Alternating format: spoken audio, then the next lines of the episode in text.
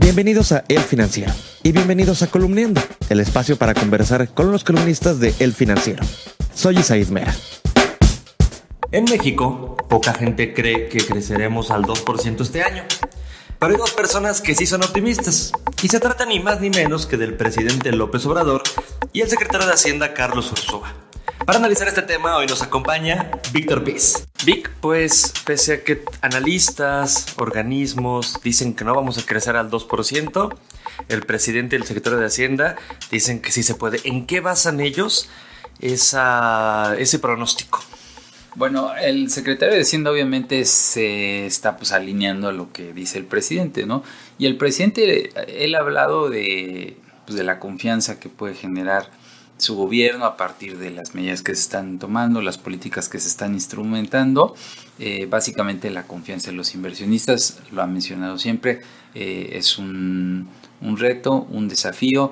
Él dice que eh, la economía va a crecer más de lo que dice siempre el Banco de México, dice que va a respeta la autonomía del Banco de México y respeta también los pronósticos del Banco de México, pero bueno, lo que no quiere ver es la realidad que están mostrando otros eh, pronosticadores como los analistas privados.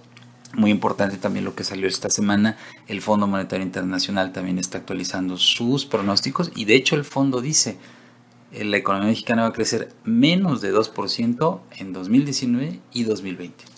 Oye, pero la misma Secretaría de Hacienda bajó su pronóstico, es decir, la misma Hacienda en, su, en un documento que es criterios dice no vamos a llegar al 2 porque su rango medio está abajo, pero el secretario dice que sí, es que pues, no, no entiendo, Vic, tú, a ver, no sé si entiendes tú. No hace mucho sentido. Eh, yo creo que primero, el que el secretario de Hacienda, Carlos Ursúa, diga que podemos crecer 2% es una posición individual y se entiende, ¿no? Eh, pero efectivamente, la Secretaría de Hacienda en este documento de precriterios que eh, presentó y envió al Congreso hace unos días, lo que está diciendo es que la economía mexicana puede crecer en un rango de entre 1.1 y 2.1%. Ya lo habíamos platicado. Si nos va bien, podemos crecer 2% e incluso 2.1%. Pero si nos va mal, podemos crecer 1.1% o incluso menos, es lo que dicen algunos analistas. Pero ese es un poco el, el, escenario y también creo que lo que dice el secretario de Hacienda es una posición netamente individual y política. Oye, y esta semana hay un dato que es quizá una veladora, una luz de esperanza, que es la inversión fija bruta.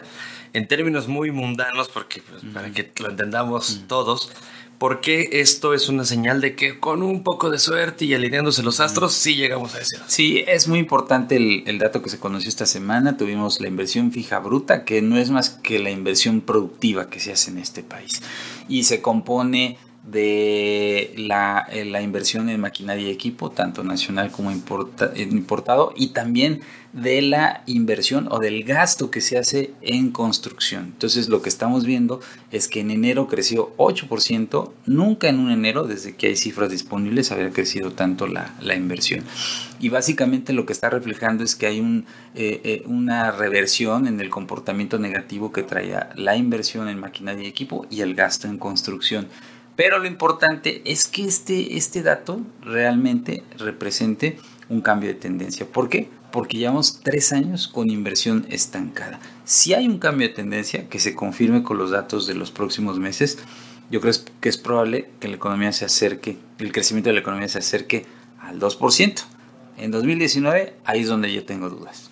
Por último, pues yo creo que nos gustaría saber a todos cuál es el pronóstico de crecimiento de Víctor Piz. Ya tiéndolos de una vez, que quede registro. Yo, eh, yo me voy con el consenso. Pienso que en este momento el, pronóstico mm, pues, más eh, cercano a la mayoría de los analistas es 1.5% y digamos que ese es el promedio. ¿no? No, no me gusta ser muy pesimista, decir no, pues va a crecer uno, ni muy optimista. Creo que el 1.5% es el promedio de todas las encuestas y con ese me quedo. La columna Dinero, Fondos y Valores de Víctor Piz la puedes leer todos los miércoles en las páginas de El Financiero y también en www.elfinanciero.com.mx. Soy Said Mera, me despido, pero nos escuchamos mañana.